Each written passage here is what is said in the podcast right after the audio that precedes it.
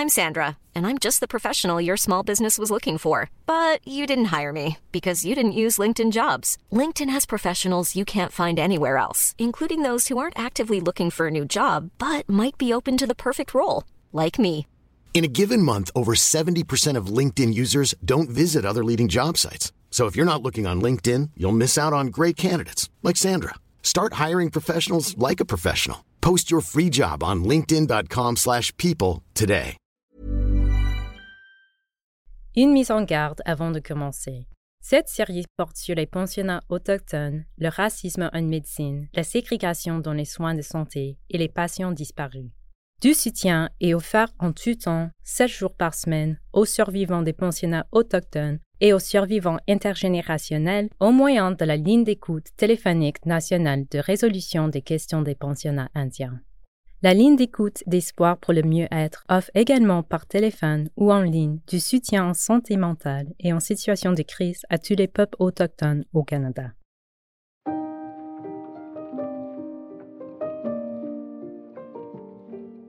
C'est l'histoire d'un crime national. Avant d'amorcer cet épisode, revenons sur le démantèlement du réseau d'hôpitaux indiens.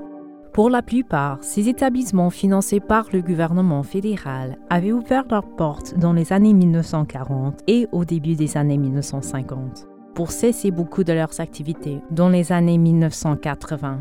Tout au long de l'époque des hôpitaux indiens, les communautés autochtones ont dénoncé le caractère inadéquat et inaccessible des installations et réclamé l'expansion des services de santé.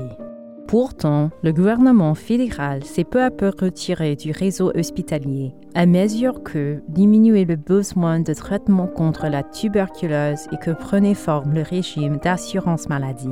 Dans les années 1960, le gouvernement fédéral a commencé à former et à embaucher du personnel autochtone pour des postes en santé et en entretien dans les hôpitaux et au sein des collectivités. Il a aussi abandonné graduellement sa politique de ségrégation des soins hospitaliers. Par conséquent, les hôpitaux communautaires devaient dorénavant traiter les patients autochtones. Toutefois, le gouvernement fédéral et les gouvernements provinciaux ne s'entendaient pas sur la compétence d'en relever le financement des soins de santé aux autochtones. De plus, les hôpitaux municipaux affirmaient que l'admission des patients autochtones incommoderait les patients blancs et qu'elle représenterait une charge budgétaire supplémentaire. Les communautés autochtones savaient qu'elles seraient victimes de discrimination dans les hôpitaux municipaux et souhaitaient donc avoir accès à des hôpitaux communautaires qui leur seraient réservés. En 1968, le gouvernement fédéral a dévoilé son plan de santé visant les Autochtones. Les services de santé des Indiens ont réduit les services de santé et jugulé l'aide financière accordée aux personnes n'ayant pas les moyens de payer pour leurs soins. À l'échelle nationale et provinciale, des groupes autochtones ont rejeté ce plan et des nations signataires de traités ont affirmé que le versement de primes pour des soins de santé enfreignait leurs droits issus des traités. L'année suivante, le gouvernement fédéral a proposé une politique communément appelée le Livre blanc, destinée à abolir la loi sur les Indiens et annulant les droits, traités et responsabilités qui ont découlé. La politique a été abandonnée en 1970 en raison des vives critiques qu'elle suscitait. Mais le plan de santé des Indiens est demeuré en vigueur jusqu'en 1979. Tout au long de cette décennie, les communautés et les regroupements autochtones réclameront la participation à la prise de décision et l'amélioration des services de santé conformément aux droits que leur confèrent les traités, ce qui mènera à l'élaboration d'une nouvelle politique en matière de santé. À la fin des années 1980, le gouvernement fédéral s'est concentré sur les postes de soins infirmiers dans les réserves et sur le transfert de responsabilités en matière de santé aux Premières Nations. Ces mesures décentralisaient le réseau hospitalier un peu plus, mais nombre de patients devaient encore se déplacer pour recevoir des soins. Par ailleurs, les critiques percevaient le transfert en santé comme un moyen pour le gouvernement fédéral de se décharger de ses responsabilités. Qui persistait à contester le droit aux soins de santé prévus dans les traités. Dans ce dernier épisode, nous donnons la parole à des personnes et à des organismes qui viennent en aide aux survivants et à leurs familles, qui tentent de comprendre ce qui s'est passé dans les sanatoriums et les hôpitaux ségrégationnistes du Manitoba, de la Saskatchewan et de l'Alberta.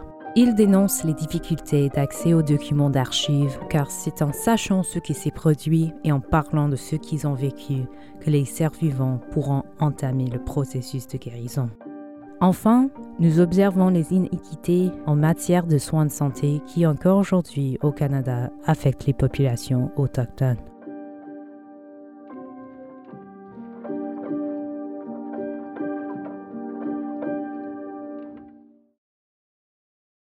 Je ne suis pas une spécialiste de la Déclaration des Nations unies sur les droits des peuples autochtones ou DNU-DPA, mais le droit à l'information y est enchâssé, comme il est enchâssé dans les principes joannais Liquor des Nations unies. Voici Erin Millions du Manitoba Indigenous Tuberculosis History Project.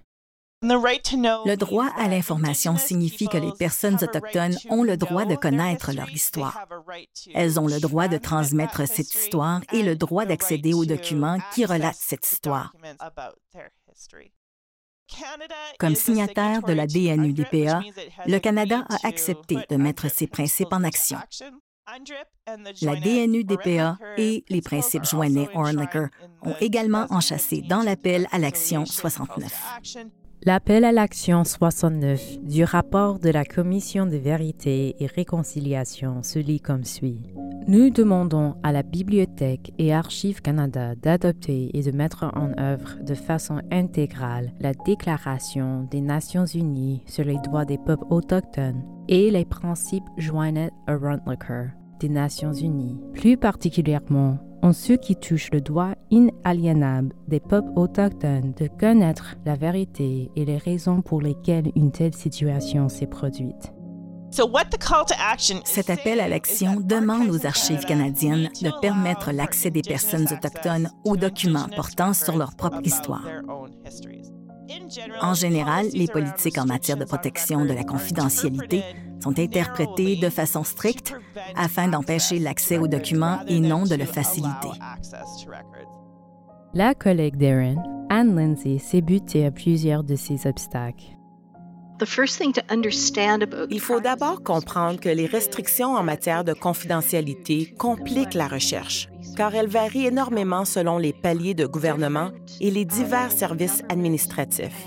Par exemple, la famille d'une personne décédée peut avoir accès à son dossier 20 ans après le décès, 70 ans après le décès ou n'y avoir jamais accès selon le centre d'archives consulté. Parfois, on exige même une preuve de décès de la personne. Et même si vous parvenez à accéder aux documents frappés de restrictions, ce que vous pouvez en faire est très limité. Ainsi, les réponses que vous découvrirez, vous ne pourrez peut-être pas les divulguer. Anne a également indiqué que les dossiers confidentiels peuvent être frappés de restrictions exigeant que le titulaire du dossier obtienne un avis juridique avant d'accorder l'accès à un membre de la famille. Comme les personnes que nous tâchons d'aider sont souvent très âgées, ces délais équivalent tout simplement à un refus d'accès.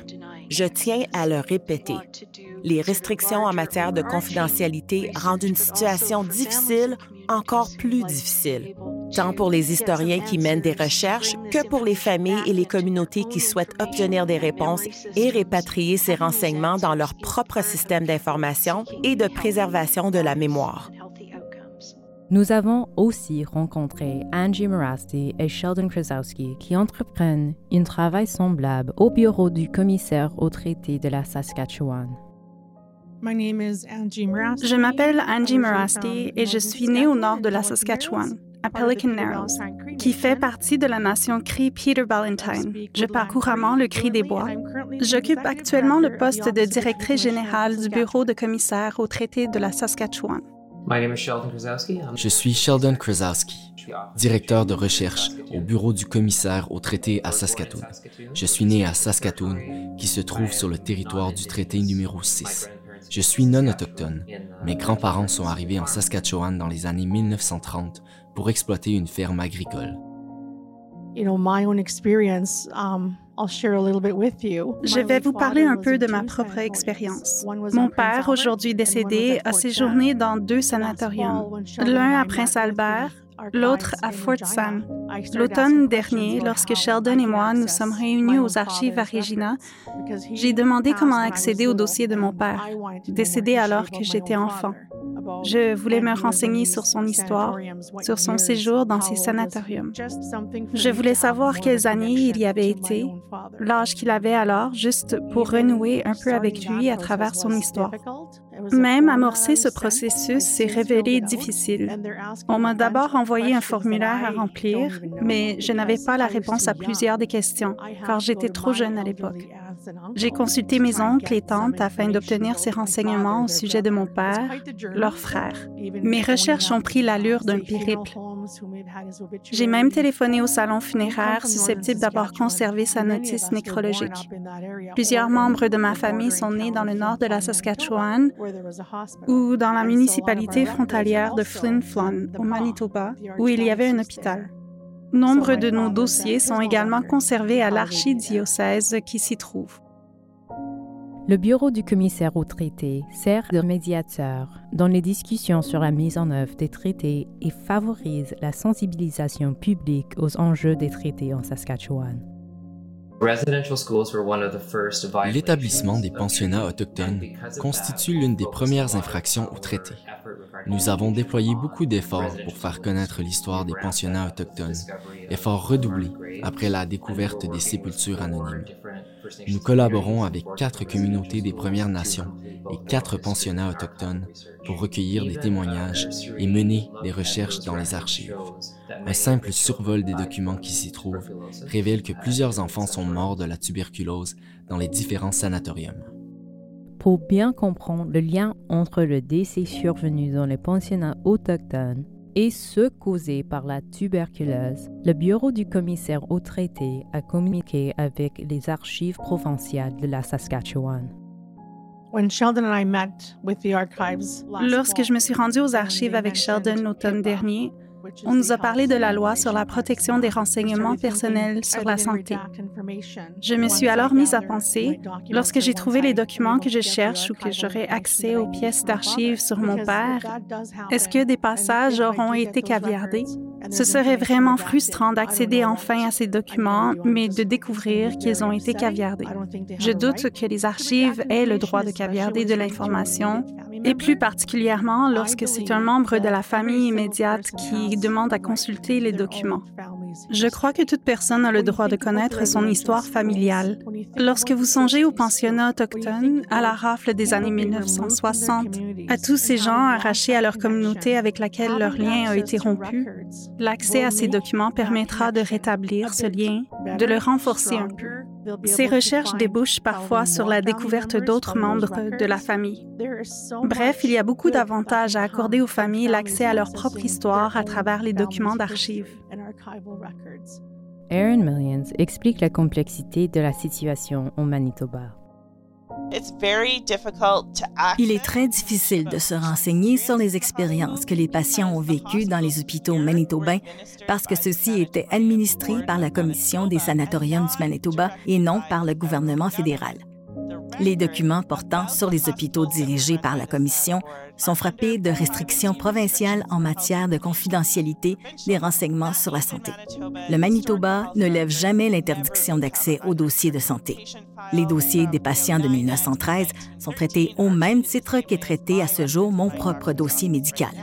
Pour ce qui est des hôpitaux situés ailleurs au Canada, qui étaient aussi sous la direction des services de santé des Indiens, les dossiers sont conservés dans le fonds du ministère des Affaires indiennes, à Bibliothèque et Archives Canada, et l'interdiction d'accès aux dossiers d'une personne n'est levée que 20 ans après la date de son décès. Laissons la parole à Miranda Jimmy. S'il est si difficile de faire des recherches sur les hôpitaux indiens et de collecter des documents, c'est qu'il s'agit de renseignements médicaux. Plusieurs dossiers ont été détruits ou transférés de différentes manières, Certains sont conservés dans les archives publiques, d'autres dans des fonds privés. Pour ma part, j'ai commencé mes recherches dans les dossiers publics émanant des pensionnats autochtones. Parmi les documents gouvernementaux, Il y avait les rapports trimestriels que chaque pensionnat devait remplir afin de toucher les subventions du gouvernement fédéral. Bibliothèque et Archives Canada a numérisé plusieurs de ces rapports et les a mis en ligne. Ces redditions de comptes trimestriels comportent une section réservée aux notes dans lesquelles on peut lire que tel élève a été déplacé d'un établissement à un autre. On y consignait également les décès. Ce n'est qu'en un mot ou deux que l'on résumait ce qu'il était advenu de chaque élève. Certaines familles m'ont affirmé connaître l'année de décès d'un de leurs membres, mais que le décès n'avait été déclaré dans le rapport que deux ou trois ans plus tard, ce qui signifie que le pensionnat continuait de toucher une subvention pour cet élève entre-temps. Il y a aussi les photographies. On en trouve dans beaucoup d'endroits, mais le plus souvent dans des collections privées. Vous savez, dans ce carton au sous-sol oublié de tous, qui n'est retrouvé qu'au décès du propriétaire ou lors d'un déménagement. Il est difficile de s'y retrouver dans les archives. La plupart des documents reliés au Charles Camsell en particulier et au réseau d'hôpitaux indiens en général sont sous la responsabilité de Bibliothèque et Archives Canada. Cet endroit est une forteresse où ne s'y retrouvent que ceux qui savent s'orienter dans le système ou qui ont fait des recherches durant leurs études universitaires. Cet endroit n'est pas accueillant pour les gens comme moi ou pour les survivants de ces établissements. Miranda indique aussi ce qu'il faut faire pour documenter les histoires des survivants. L'élément qui fait cruellement défaut et qui, je crois, est le plus important et pour lequel je ne suis pas en mesure de faire le suivi de façon éclairée et systématique est la collecte de témoignages. Il s'agit du savoir vivant, des souvenirs, des expériences vécues par les personnes qui étaient là, qui racontent dans leurs propres mots ce qu'elles ont vécu et ce qu'elles souhaitent transmettre aux futures générations pour leur faire comprendre ce qui s'est passé. Chaque jour qui passe aménuise les chances d'y parvenir. Cet appel a été lancé à maintes reprises. Certains survivants souhaitent raconter leur histoire, leur vérité, mais le projet de créer un fonds d'archives achoppe sur le manque de financement ou de ressources. Aaron Millions nous parle d'une famille que le Manitoba Indigenous Tuberculosis History Project a aidé dans ses recherches. La professeure Lindsay menait son projet de recherche sur les sépultures de personnes décédées dans les sanatoriums et les hôpitaux du Manitoba. Il lui est alors apparu évident que des liens existaient entre les patients décédés au sanatorium pour autochtones de Brandon et le cimetière de la Première Nation Dakota de Sioux Valley. Nous avons avisé la nation de cette découverte. Environ 50 tombes de patients du sanatorium ont été mises au jour. La liste peut être consultée sur le site web du projet. Anne Lindsay a reconnu le nom d'une femme, Doreen Day. Doreen était la mère de Saul, un survivant des pensionnats autochtones qui avait été admis au sanatorium de Fort William dans le nord-ouest de l'Ontario. Saul avait dit et écrit qu'il ignorait où sa mère était inhumée. Elle avait été admise au sanatorium de Brandon lorsqu'il était très jeune. Saul a maintenant 76 ans. Nous lui avons appris que nous avions découvert l'endroit où sa mère était inhumée. Saul Day était heureux d'apprendre cette nouvelle. En mai, Saul est venu avec sa famille à la Première Nation Dakota de Sioux Valley pour se recueillir sur la tombe de sa mère. La communauté a accueilli la famille Day, lui offrant un festin et une visite guidée des lieux. Ce fut une merveilleuse expérience en tout point. APTN était également sur les lieux pour filmer l'événement. J'ai 76 ans aujourd'hui. Grâce à cette conclusion, l'enfant en moi a trouvé la paix. C'est un grand honneur pour nous d'avoir contribué à la réalisation de ce souhait. Cet événement a fait en sorte que la nation de Sioux Valley a formé un comité qui travaillera auprès des familles venues se recueillir sur la tombe de leurs proches disparus au cimetière de Sioux Valley afin de les accueillir dans la communauté et de leur offrir du soutien.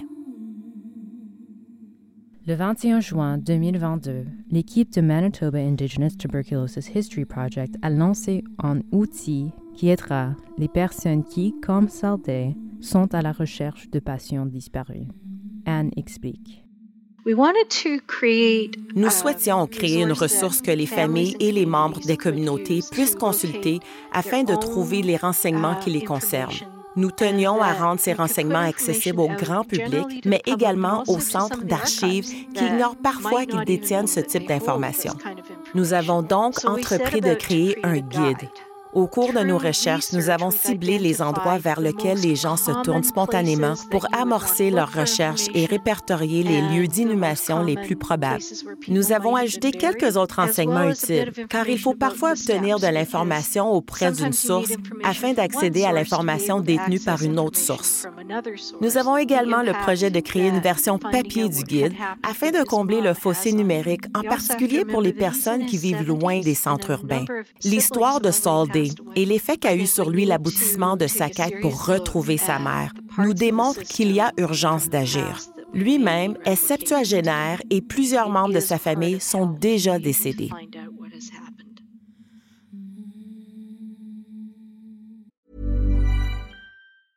Hiring for your small business? If you're not looking for professionals on LinkedIn, you're looking in the wrong place. That's like looking for your car keys in a fish tank. LinkedIn helps you hire professionals you can't find anywhere else, even those who aren't actively searching for a new job but might be open to the perfect role. In a given month, over 70% of LinkedIn users don't even visit other leading job sites. So start looking in the right place. With LinkedIn, you can hire professionals like a professional. Post your free job on linkedin.com slash people today.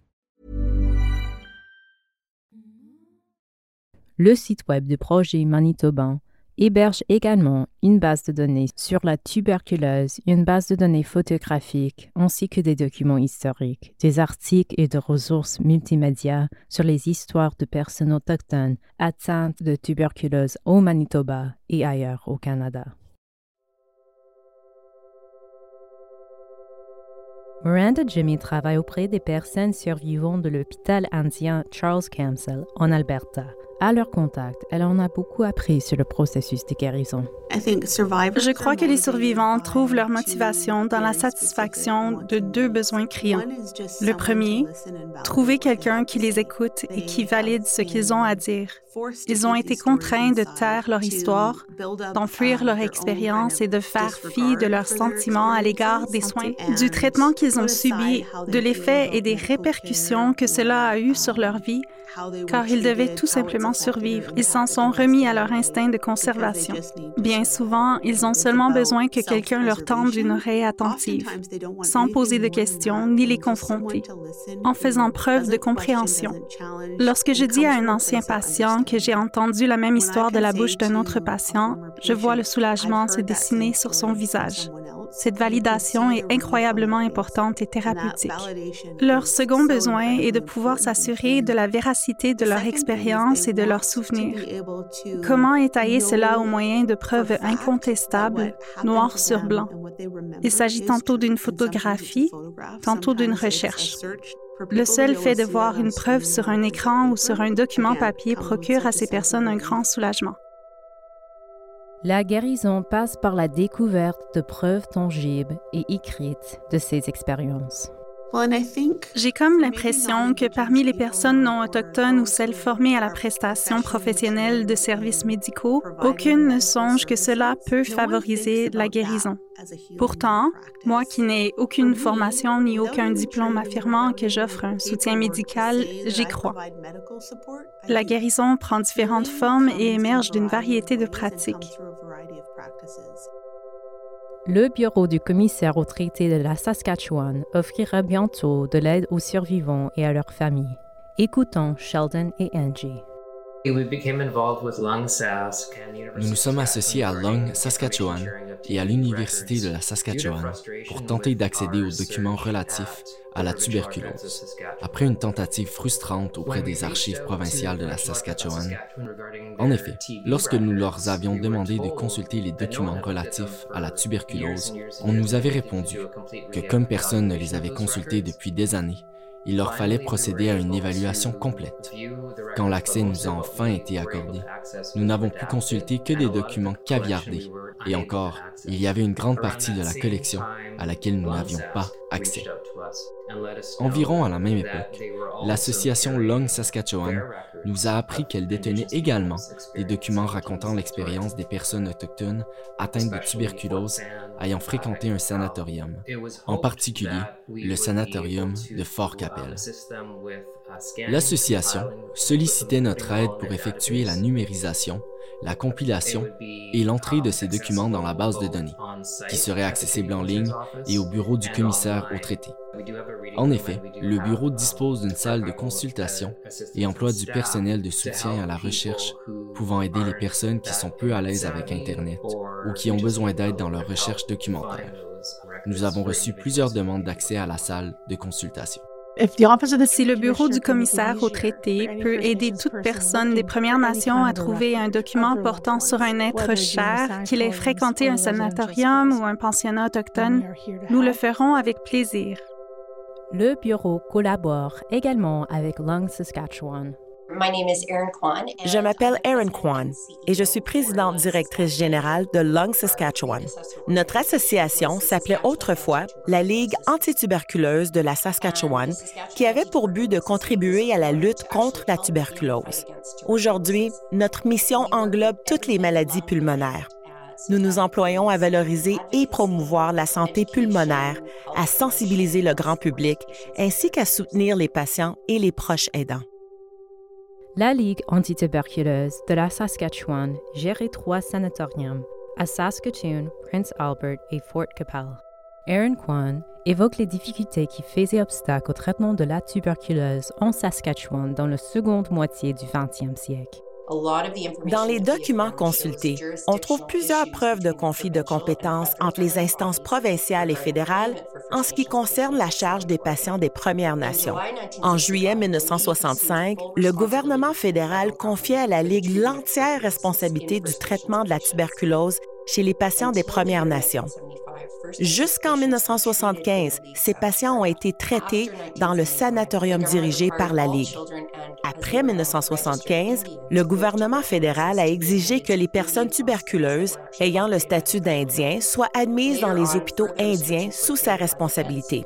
Par la suite, d'autres restrictions fédérales soient entrées en vigueur, notamment une limite de 10 jours imposée à la durée du traitement des patients autochtones au sanatorium. À présent, Lung Saskatchewan souhaite rendre ces documents d'archives publics. Nous croyons que la plupart des documents historiques que nous conservons peuvent aider les personnes qui recherchent de l'information sur le passé d'un être cher. Nous collaborons avec le bureau du commissaire au traité de la Saskatchewan, le conseil tribal File Hills Capel et l'Université de la Saskatchewan pour créer une base de données. Bien entendu, nous ne possédons pas les dossiers des patients car ils ont été confiés à la province dans les années 1980. En revanche, nous avons des fragments d'histoire qui peuvent avoir une valeur pour certaines personnes. Nous avons des tas de photos et des exemplaires du Valley Echo, le journal qui décrivait en détail la vie au sanatorium. Nous disposons également de la documentation du sanatorium, y compris la correspondance, la plupart traitant de la sphère de compétences des soins aux patients. Il y a quelques années, une femme a trouvé dans notre fonds une photo d'elle en bas âge. C'était la première photo qu'elle voyait d'elle enfant. Vous pouvez imaginer combien cette découverte lui a procuré un grand réconfort en plus de l'aider, à tout le moins, à commencer à rassembler des éléments de son passé. Le Centre national pour la vérité et la réconciliation a également entrepris des démarches. Kayla Johnston nous explique. Nous visons quatre livrables. Le premier consiste à créer une base de données des enfants disparus y intégrant l'information sur les tombes anonymes pour ainsi découvrir le chaînon manquant entre ces enfants et le lieu où ils reposent. Cette initiative prévoit également de dresser une cartographie montrant les liens entre les collectivités, les pensionnats et les établissements de santé de la région. Le deuxième livrable vise à dresser un registre des lieux de sépulture associés aux pensionnats autochtones où se trouvent des tombes portant ou non des inscriptions, puis à collaborer avec les communautés. Le troisième livrable consiste à établir un réseau de spécialistes du pays qui travailleront sous la direction des communautés tout au long du projet. Notre pays a une dure leçon à apprendre. Pendant des décennies, des survivants ont dénoncé la présence de tombes anonymes sans que leur appel soit entendu jusqu'à ce que des preuves soient mises au jour. Voilà pourquoi il est impératif que les survivants et les membres des communautés dirigent les travaux au lieu d'être seulement les sujets de ces recherches. Le quatrième livrable a pour but d'offrir un répertoire central à l'intention des communautés touchées pour qu'elles accèdent aux archives numériques, obtiennent des conseils pour utiliser les dossiers qu'elles détiennent et profitent d'un espace où partager cette information. Des partenariats seront également établis entre le centre et les communautés qui souhaitent que les données de leur recherche soit préservée. Le Centre offre aussi l'accès à sa vaste collection d'archives documentaires papier aux collectivités en quête de documents sur les enfants disparus ou décédés ou à la recherche d'informations sur l'emplacement potentiel de lieux de sépulture.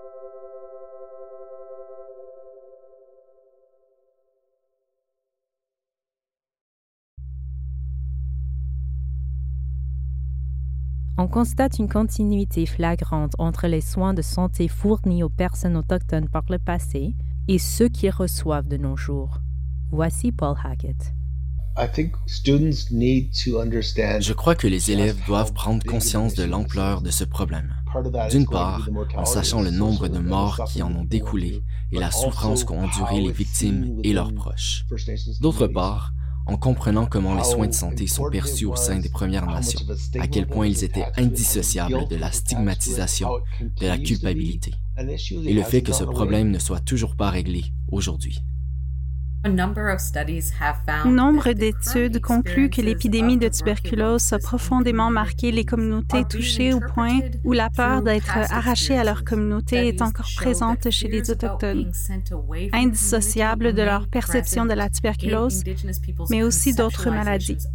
Les études menées auprès des cas récents de tuberculose indiquent que l'héritage de l'époque des sanatoriums se fait encore sentir. Les personnes atteintes repoussent le moment de se faire dépister et traiter et ressentent une inquiétude à l'égard des soins de santé. Une étude menée à Montréal a conclu que les souvenirs et expériences négatifs associés au traitement colonialiste expliquent en grande partie la méfiance des personnes autochtones à l'égard du système actuel de soins de santé. Pour plusieurs anciens patients, le fait d'avoir été arrachés à leur foyer a créé en eux une rupture à la fois physique, culturelle et spirituelle avec leur communauté. Même parmi ceux qui sont revenus chez eux, plusieurs se sont sentis comme des étrangers importuns, au point qu'ils se sont résolus à retourner en milieu urbain. Dans l'opinion générale, la tuberculose est vue comme une maladie appartenant au passé, et notre pays comme l'un des plus développés au monde. On croit donc que la tuberculose n'existe pas ici. Pourtant, elle sévit encore, elle loge à l'enseigne de la vulnérabilité sociale et d'autres iniquités économiques. Seulement, nous la cachons. Elle sévit dans les régions où vivent les nouveaux arrivants ou dans les réserves du Nord. Nous aurons beau faire comme si de rien n'était et affirmer la tuberculose n'est pas un problème au Canada, nous sommes une nation en santé. Le fait demeure, la tuberculose n'a jamais quitté le pays. En tant que Canadiens, en tant que non-autochtones dans le Canada d'aujourd'hui, nous devons mieux nous informer et informer nos enfants de cet état de fait. En tant qu'individus, nous devons prendre conscience des causes de cette situation, de la souffrance qu'elle a entraînée et de l'échec du Canada à agir en conséquence. Il ne s'agit pas d'une question politique, il s'agit d'une question canadienne. Nous devons trouver une solution. Nous devons trouver des solutions pour aller de l'avant, mais nous devons également prendre acte du passé. Si quiconque doutait que le racisme soit encore présent dans le réseau de la santé, le cas de Joyce Echaquan au Québec en est une preuve flagrante.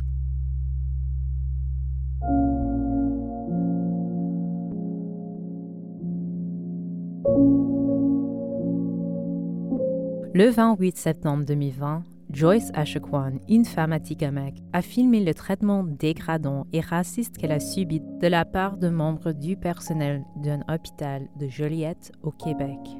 Elle est morte d'un œdème pulmonaire peu après avoir diffusé la vidéo en ligne. La coroner, Keane Kamel, a conclu que la mort de Joyce n'est pas attribuable à des causes naturelles, mais qu'il s'agit d'un décès accidentel, car elle n'a pas reçu les soins auxquels elle avait droit. Sa mort est le résultat du racisme et des préjugés. Kamel a également demandé au gouvernement du Québec d'éradiquer le racisme systémique au sein de ses institutions. Peu après, lors d'une conférence de presse donnée par la famille de Joyce, son mari Carole Dubé a déclaré Joyce est morte parce qu'elle était autochtone. Comme l'avait affirmé Teresa Edwards de la Fondation autochtone de l'Espoir, une profonde méfiance demeure envers les fournisseurs de soins médicaux et dentaires en raison des pratiques cruelles et contraires à l'éthique qui ont été et qui sont encore menées sur les personnes autochtones. Cette méfiance a miné leur volonté à demander des soins même pour des problèmes de santé légers.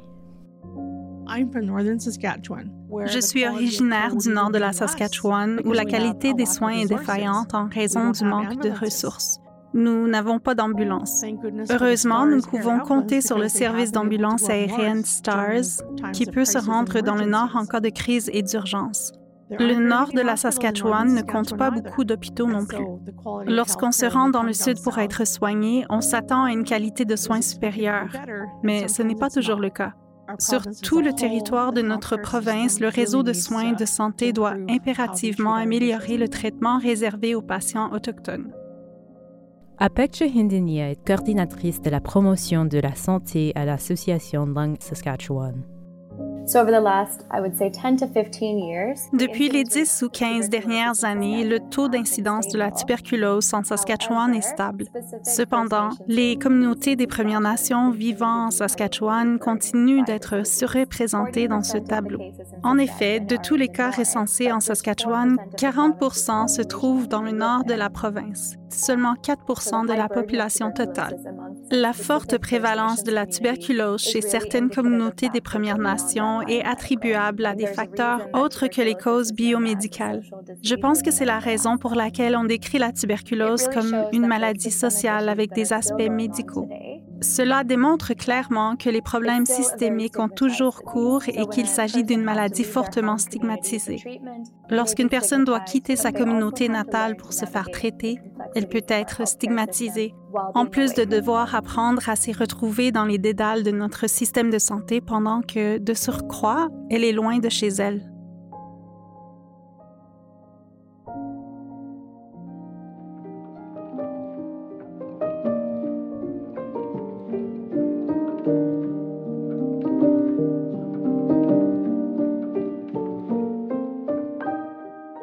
Demandez peut-être ce que vous pouvez faire des récits que vous venez d'entendre. Les personnes interrogées ont proposé plusieurs actions individuelles et collectives. Écoutons Miranda Jimmy. Je crois que nous sommes des racistes bienveillants au Canada, c'est-à-dire que le racisme est subtil, il s'insinue dans nos actions et nos systèmes. En matière de soins de santé, on se félicite au lieu d'aller au cœur du problème, à savoir pourquoi le système de santé est ainsi. Oui, je peux me rendre à l'hôpital pour recevoir des soins d'urgence, mais lorsque j'en franchis la porte, mon apparence détermine le type de traitement que je recevrai. Si nous ne portons pas un regard critique sur nos systèmes, nous allons toujours nous féliciter au lieu d'essayer de nous améliorer. Les pratiques qui ont mené à la ségrégation des soins de santé au Canada s'exercent encore aujourd'hui. L'accès est toujours défaillant dans plusieurs communautés rurales et éloignées des grands centres en particulier les communautés des Premières Nations et Inuits. L'offre des soins et la rapidité d'accès affichent une disparité radicale par rapport aux collectivités à prédominance blanche. Nous savons que les traitements varient d'un patient à l'autre dans nos systèmes de santé, qui sont censés garantir un accès universel aux soins de santé. Nous savons que certaines communautés des Premières Nations n'ont pas d'eau potable. Nous savons qu'on y trouve des maisons abritant 18 personnes et que c'est la norme. Nous savons qu'il y a de la moisissure dans des logements qui n'en seront jamais débarrassés. Alors, lorsque des gens affirment être ouverts d'esprit, progressistes, tournés vers l'avenir, ne pas être racistes, être au courant de ce qui se passe pour avoir lu le rapport de la CVR, je leur demande de réfléchir à l'état de nos systèmes en place aujourd'hui. Dans 100 ans, vos descendants regarderont ces systèmes et diront je ne peux pas croire qu'ils savaient ce qui se passait et qu'ils n'ont rien fait pour y remédier. Cindy Blackstock nous offre un conseil en ce sens. Se soucier de la situation ne suffit pas. Il faut agir. Mais ne vous inquiétez pas, les solutions sont déjà à votre portée. Vous pouvez consulter les appels à la justice du rapport de l'enquête nationale sur les femmes et les filles autochtones disparues et assassinées. Vous pouvez consulter les appels à l'action de la CVR. Vous pouvez consulter la Commission royale sur les peuples autochtones et vous demander pourquoi la loi sur les Indiens est toujours en vigueur. Ensuite, invitez votre député à votre école pour lui demander Qu'avez-vous fait personnellement pour mettre en application ces appels à la justice, ces appels à l'action? Qu'allez-vous faire pour mettre en œuvre ce qui ne l'est pas encore? L'idée n'est pas de se sentir dépassé par l'ampleur de la tâche, contrairement au projet colonial qui consiste en partie à faire en sorte que les gens se sentent dépassés. Lancez-vous plutôt le défi d'apprendre quelque chose chaque semaine, d'en prendre note et d'en faire part à vos amis. Aaron Kwan, de Lung, Saskatchewan, s'adresse aux prestataires de soins de santé dans la foulée des appels à l'action 22 et 23 de la CVR. Pour parvenir à la réconciliation, nous avons la responsabilité de répondre aux appels à l'action concernant l'intégration, le soutien et la promotion des soins autochtones offerts par des professionnels de la santé autochtones. Nous avons la possibilité de veiller à ce que les soins soient fournis tant dans le respect de la culture qu'en priorisant les collectivités qui en ont le plus besoin. Nous avons la responsabilité de contribuer à ces objectifs en sensibilisant les professionnels de la santé et en militant pour un accès accru aux services de santé. Nous avons tous la responsabilité de nous réunir afin de discuter de moyens de répondre aux appels à l'action, de discuter des changements qui s'opèrent dans notre organisation et en nous-mêmes. Il y a tant à faire et nous avons l'occasion d'aider à former cette communauté de pratiques en santé et à comprendre ce que l'on entend par soins de santé respectueux de la culture. Si vous occupez un poste dans le secteur de l'enseignement, de la santé, du travail social ou de la justice, Comment pouvez-vous contribuer à ce que les sévices infligés par le passé ne soient pas répétés?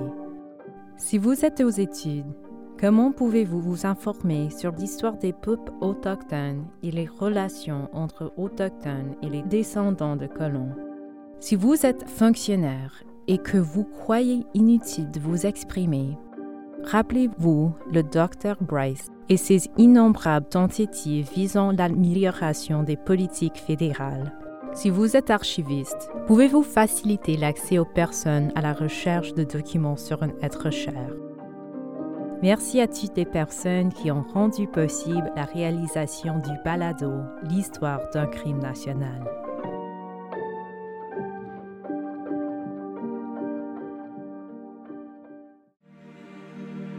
Le balado L'histoire d'un crime national a été écrit et produit par moi, Maya Foster Sanchez, et présenté par Media Knockabout. Il est coproduit par Ryan Barnett avec les voix additionnelles de Philippe Simard, Nake Bertrand et Catherine Verdun-Diamond. Ce projet a été rendu possible grâce au gouvernement du Canada. Si vous êtes un survivant des pensionnats autochtones ou un survivant intergénérationnel, vous pouvez obtenir du soutien au moyen de la ligne d'écoute téléphonique de résolution des questions des pensionnats indiens au 1866 925 4419. La ligne d'écoute d'espoir offre aussi du soutien en santé mentale et en situation de crise au 1855 242 3310. Nos conseillères pour la série sont Teresa Edwards, Kayla Johnson et Erin Millions. L'épisode que vous venez d'entendre présentait des entrevues avec Aaron Kwan, Apekcha Hindinia, Cindy Blackstock, Paul Hackett, Aaron Millions, Kayla Johnson, Angie Morasti, Sheldon Krasowski, Miranda Jimmy et Anne Lindsay. Un merci spécial à Lindsay Gibson, Caleb Ellison Dysart et Gabriel Miracle.